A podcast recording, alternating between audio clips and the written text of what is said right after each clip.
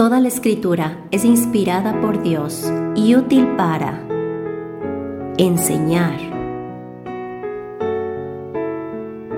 redarguir, corregir, instruir en justicia, a fin de que el hombre de Dios sea perfecto, enteramente preparado para toda buena obra. Bienvenidos a nuestro estudio bíblico.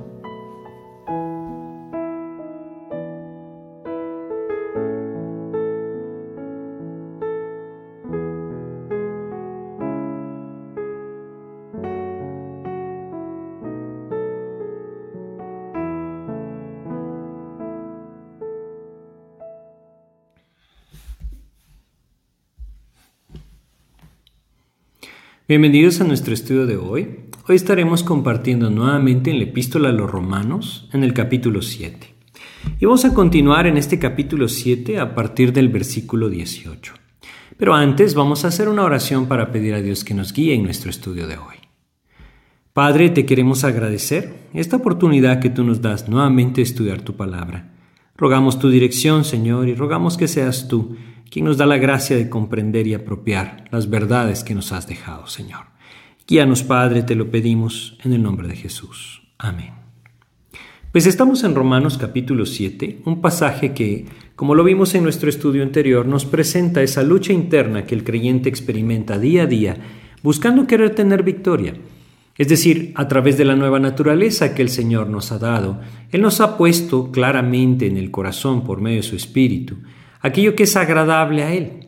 Y nosotros en Cristo debemos entenderlo así. Aquel que realmente está en Cristo anhela vivir una vida justa. Hay muchas personas que no comprenden esto y hay muchas personas que piensan que de alguna otra forma ya están en Cristo, pero no hay ningún deseo de justicia en sus vidas, no hay ningún deseo de agradar a Dios y no hay ningún deseo de vivir esa vida que glorifica al Señor.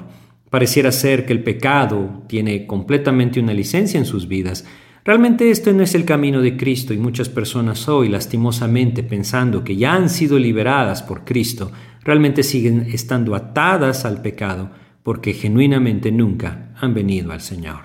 Pero el caso de Romanos 7 es el caso de un creyente, como todos nosotros que hemos venido a Cristo, que tenemos una lucha interna genuina, porque anhelamos hacer la voluntad de Dios, anhelamos vivir para Cristo, anhelamos actuar en justicia. Pero vemos una ley en nuestros miembros, en nuestro cuerpo, que como lo hemos visto en los versículos de Romanos 7, nos arrastra de regreso al pecado. Y no nos permite entonces vivir en esa ley de Dios que Dios mismo a través de su Espíritu va poniendo en nuestro corazón y anhelamos hacer, sino todo lo contrario, nos topamos con que muchas veces nuestra carne nos domina. Esto es simplemente como lo estamos viendo acá, porque nuestra antigua naturaleza sigue estando ahí, pero también es porque muchas veces nosotros intentamos enfrentar esta lucha en contra de nuestra carne a través de nuestras propias fuerzas, y no realmente a través del poder de Dios por medio de Cristo en nuestras vidas. No echamos mano del poder del Señor. Quizá intentamos hacerlo a través de ordenanzas religiosas, observaciones religiosas, principios cristianos que queremos obedecer en nuestras vidas, pero no está Cristo realmente siendo ese compañero íntimo en nuestras vidas. Es decir, no estamos viviendo en esa cercanía que debemos tener con el Señor. Ahí entonces vemos que constantemente caemos y somos derrotados. El anhelo de Dios es que nosotros vivamos en victoria. Y si vamos a Romanos capítulo 7, empezamos desde el versículo 18, habíamos visto cómo el 14 al 17 tiene una estructura similar al 18 al 20, por eso vamos a empezar en el 18 donde decía, y yo sé que en mí, esto es en mi carne, no mora el bien, porque el querer el bien está en mí, pero no el hacerlo. Y veíamos este principio, el principio de que en mí no mora el bien, es decir, en mi carne. Y vimos claramente cómo los frutos que la carne produce no son otros más que pecado. Si recordamos rápidamente Gálatas capítulo 5, versículos 19 al 20, nos hablan acerca de ese fruto de la carne o esas obras de la carne. Gálatas 5 versículos 19 al 20 leemos, y manifiestas son las obras de la carne que son adulterio, fornicación, inmundicia, lascivia, idolatría, hechicerías, enemistades, pleitos, celos, iras, contiendas, disensiones, herejías. El 21 agrega envidias, homicidios, borracheras, orgías y cosas semejantes a estas. Lo que vemos acá es las obras de la carne y lastimosamente muchas veces nuestra carne busca arrastrarnos de regreso hacia esto. Es ahí en donde nosotros podemos ver con toda claridad y debemos reconocerlo como el apóstol Pablo lo dice, yo sé que en mí, es decir, en mi carne, no mora el bien. Y si regresamos a Romanos capítulo 7, vemos el versículo 19, porque no hago el bien que quiero, sino el mal que no quiero, eso hago. Lo que él está diciendo es que a pesar de que yo anhelo hacer aquello que es agradable a Dios, me doy cuenta que en mi antigua naturaleza, que yo mismo estoy atado, y que si no es Cristo el que me lleva a la victoria, yo no puedo tenerla. Es tan importante reconocer esto porque si el creyente no reconoce esto, se engaña a sí mismo y de alguna manera aprende a vivir en apariencias, aprende a vivir escondiendo su verdadera vida, escondiendo sus verdaderas prácticas pecaminosas, o simplemente bajando el estándar pensando que como Pablo dice que en él mora el mal, entonces no hay problema que pequemos. No, debemos entender que el pecado es algo serio en la vida del creyente. Debemos entender que Dios nos dice en su palabra con toda claridad que el pecado en nuestras vidas estorba la comunión con el Señor. Debemos reconocer que Efesios 4:30 nos dice que contrista el Espíritu Santo. Nos dice claramente el apóstol Pedro en su primera epístola que nuestras oraciones son estorbadas cuando hay pecado en nuestras vidas. Y no solamente esto, hay muchas cosas que nosotros perdemos de nuestra relación con el Señor cuando el pecado está estorbando nuestra comunión con Él. Por eso es que debemos entender, el apóstol Pablo nos habla de esta verdad, pero no es la voluntad de Dios que nosotros entonces nos acomodemos y digamos, bueno, si mi carne se inclina al mal, no es culpa mía, entonces yo vivo en pecado. No, no es así, porque Dios nos está mostrando en este pasaje que debemos anhelar la victoria, Pablo dice en el versículo 20, y si hago lo que no quiero, ya no lo hago yo, sino el pecado que mora en mí. Él reconoce, ya no soy yo entonces. Entonces, ¿quién es el que actúa? El pecado, dice acá, que mora en mí. El pecado no viene por la nueva naturaleza que Dios nos ha dado. Primera de Juan, capítulo 3, versículo 9 nos dice que aquel que permanece en el Señor, es decir, que la simiente de Dios está en él, no peca y no puede pecar. ¿Por qué? Porque esa nueva naturaleza no puede pecar. Pero esto no quiere decir que nosotros no podamos caer en pecado. Sí podemos lastimosamente. ¿Por qué? Porque nuestra antigua naturaleza sigue estando ahí. El pecado viene por mi carne, que se inclina constantemente hacia el pecado. Pero ahora en los versículos 21 al 23, vamos a leerlos, Dios nos dice lo siguiente.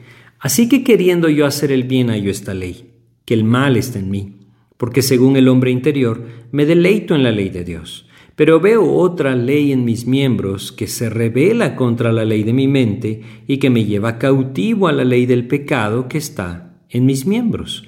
Fíjense lo que dicen estos versículos.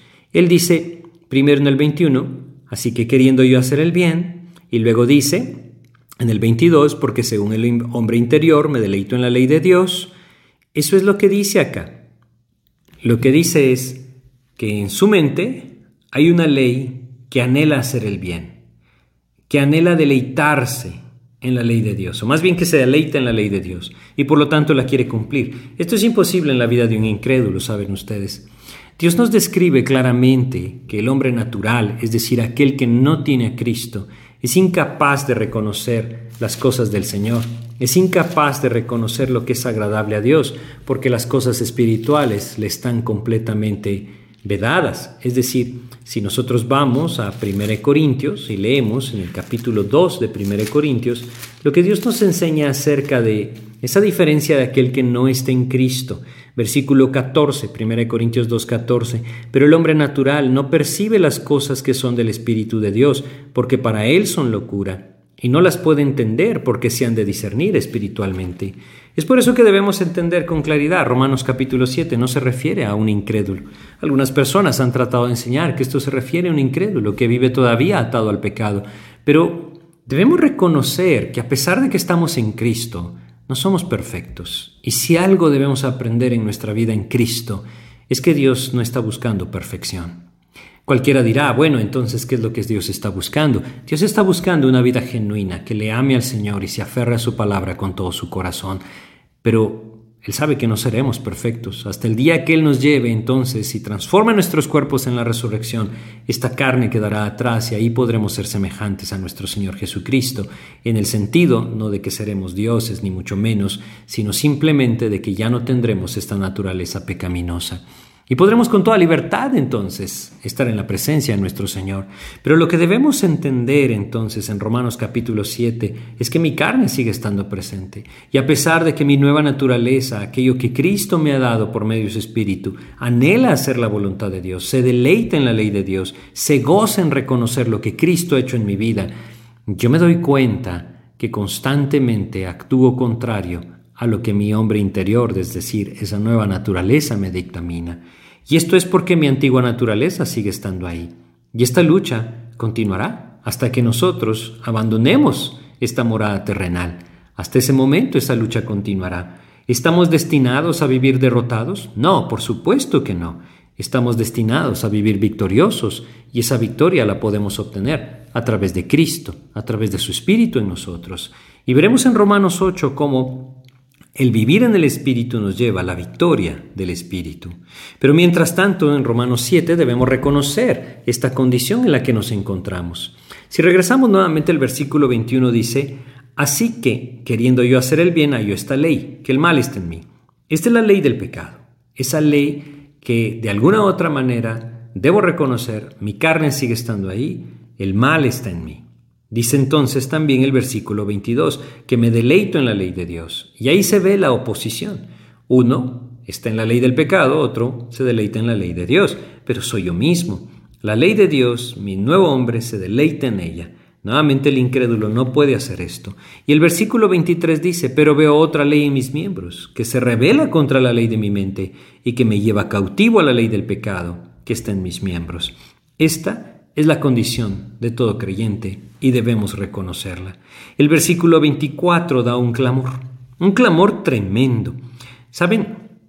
Esta este pasaje es sumamente importante porque no reconocer mi condición, no hacer o no reconocerlo, no hacerlo, puede significar mi ruina espiritual. Muchas personas están caminando hoy por el mundo pensando que deben alcanzar perfección. Y se someten a las leyes, se someten a, me refiero, religiosas, se someten a las penitencias y a todo este tipo de cosas que pretenden purificar sus almas hasta alcanzar la perfección. Dios nos llama a una vida de santidad, sin duda, pero debemos reconocer que esta es la realidad de cada creyente, lo que estamos leyendo en Romanos capítulo 7. La victoria viene, claro, la victoria puede venir. Dios quiere darnos la victoria. Cuando aprendemos a abandonar la confianza en la carne y empezamos a caminar con el Señor.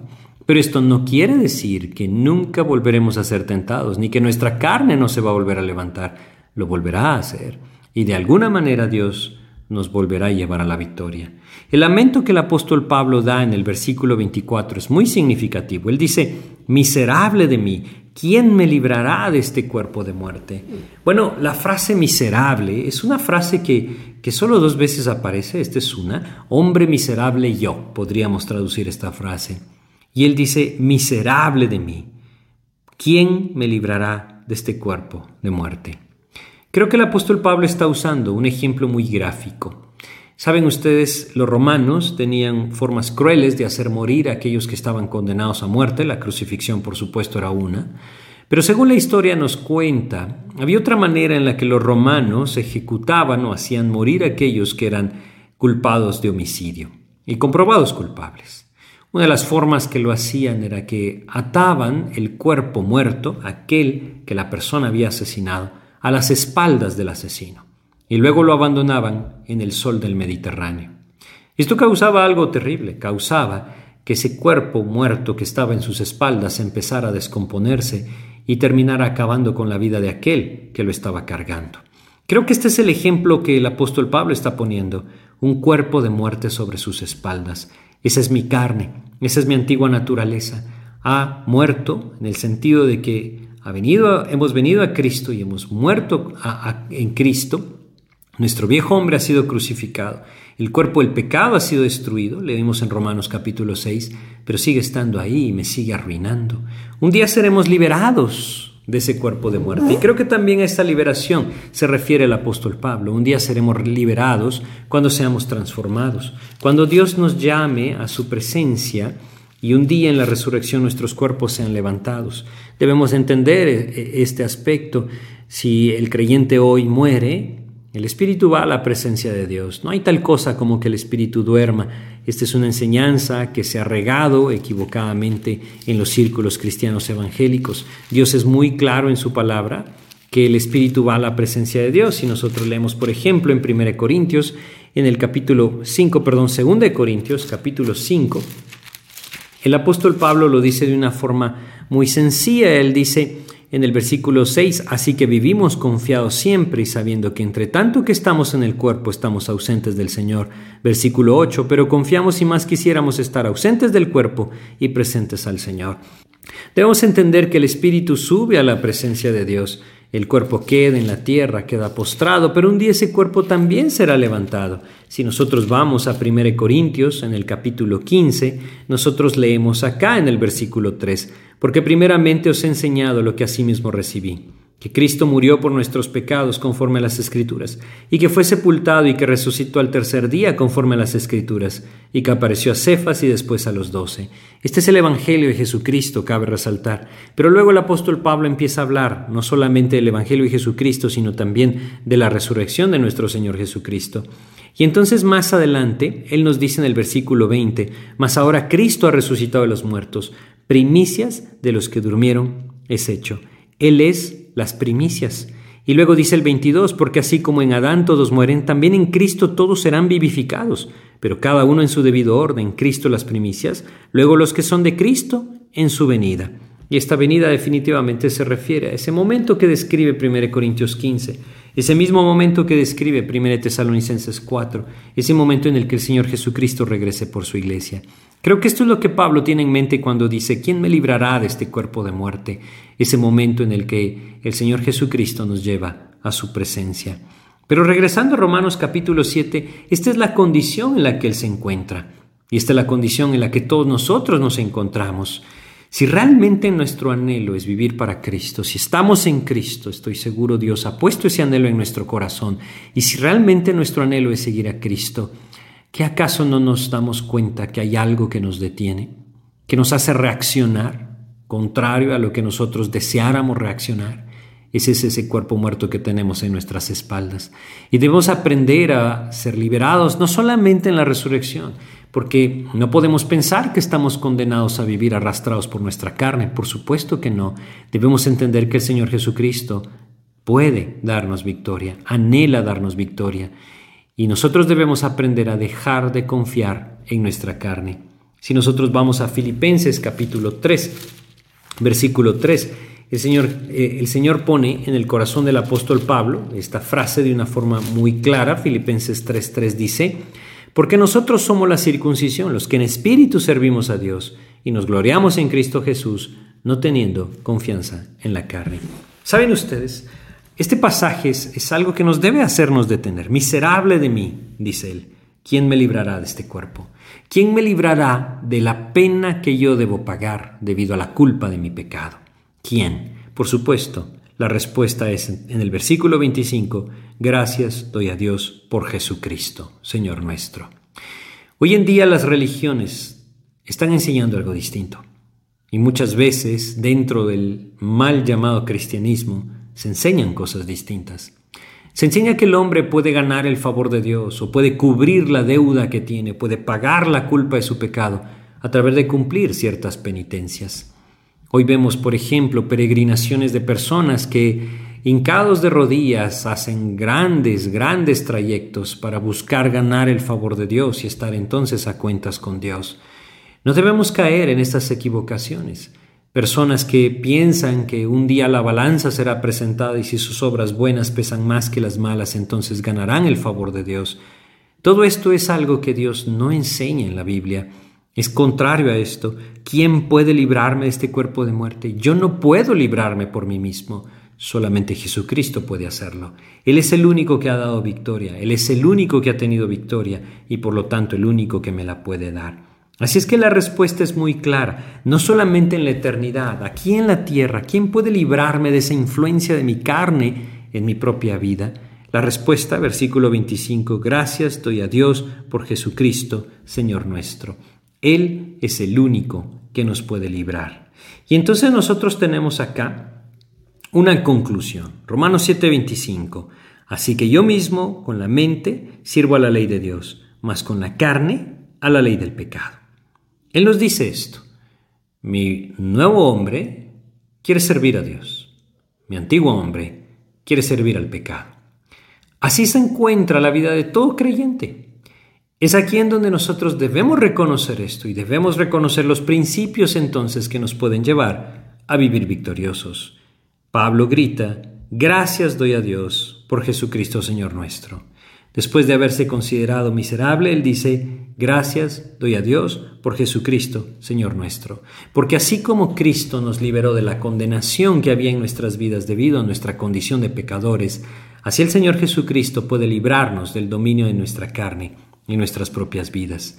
No es la voluntad de Dios que nosotros vivamos en la carne, es la voluntad de Dios que vivamos en el Espíritu y el poder de Dios nos puede llevar a vivir de esta manera. Pero debemos reconocer que no somos nosotros los que lo podemos lograr.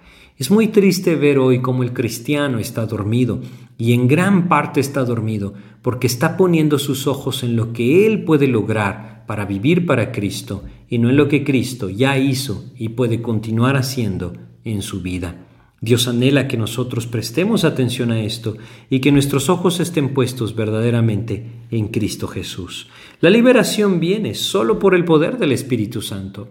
Si vamos a Romanos capítulo 13 y leemos acá en Romanos 13, el versículo 14 de Romanos 13 nos dice, vestíos del Señor Jesucristo y no proveáis para los deseos de la carne. Ese es el camino. Gálatas capítulo 5. En Gálatas capítulo 5, en el versículo 16, leemos algo muy similar. Gálatas 5:16 nos dice lo siguiente. Dice acá en Gálatas 5:16, dice, digo pues, andad en el Espíritu y no satisfagáis los deseos de la carne. Ese es el anhelo de Dios, que andemos en el Espíritu. ¿Quién me librará de este cuerpo de muerte? Jesucristo puede librarme. Él me ha librado realmente. Yo debo apropiar esa libertad. Debo vivir en el Espíritu, debo andar en el Espíritu, debo olvidarme de aquellas cosas que yo pienso que estoy cumpliendo, que estoy haciendo bien. Y debo rendirme a Cristo, buscando esa intimidad con Él, humillando mi corazón y reconociendo, solamente tú puedes en mí, Señor. Yo no puedo. Es así como Dios nos lleva entonces a la victoria. El apóstol Pablo termina este capítulo y empieza el siguiente llevándonos a la victoria. Es decir, en este capítulo hemos visto cómo el hombre está en una lucha interna. Su carne se opone a su nueva naturaleza, pero él mismo no puede dominar esa antigua naturaleza, esa carne. Necesita la ayuda del Señor. Y esa ayuda del Señor puede venir a través de Cristo en nuestras vidas, a través de la presencia de su Espíritu. Esto es lo que veremos en el capítulo 8.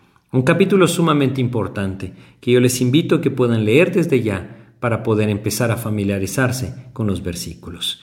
Así es que vamos a detenernos aquí en nuestro estudio y vamos a agradecerle a Dios por la oportunidad que nos da de terminar este capítulo y nuevamente reconocer, cada uno de nosotros tiene esta lucha. No debemos ver a otros creyentes como super creyentes que no tienen una lucha interna, porque todos la tenemos. Pablo mismo habla de esto, Pablo mismo habla de cómo nosotros o cómo Él vivía en esa lucha y nosotros también la viviremos. Pero Él mismo nos muestra cuál es el camino a la victoria, la vida en el Espíritu, y nosotros debemos buscarla también. Así es que vamos a pedirle a Dios que nos guíe a través de una oración. Padre, reconocemos que nosotros no somos capaces de vivir conforme a tu voluntad, y que si bien muchas veces nuestro anhelo es vivir para ti y hacer tu voluntad, nos vemos atrapados, mi Dios, y nuestros deseos carnales que nos arrastran de regreso aquello que nos esclavizaba, el pecado. Ayúdanos, Señor, a entender que ninguno de nosotros es capaz de tener victoria por sí mismo, que necesitamos ocuparnos en esa intimidad contigo, buscarte, Señor, de tal manera que tú seas el que llena nuestra mente, el que llena nuestro corazón. Ayúdanos a ser prácticos en esto, mi Dios, a presentar nuestros cuerpos, nuestros miembros a ti como instrumentos de justicia. Ayúdanos, Señor, a apropiar esa santificación que tú en tu espíritu y en tu poder nos quieres dar. Ayúdanos, Señor, a vivir esa vida de santidad. Te pedimos tu ayuda, Padre, y te agradecemos por este tiempo en el nombre de Jesús. Amén, Señor. Pues muchas gracias por su atención, espero que este estudio sea de edificación y en nuestro próximo estudio comenzaremos entonces el capítulo 8 de la epístola a los romanos. Que Dios les bendiga.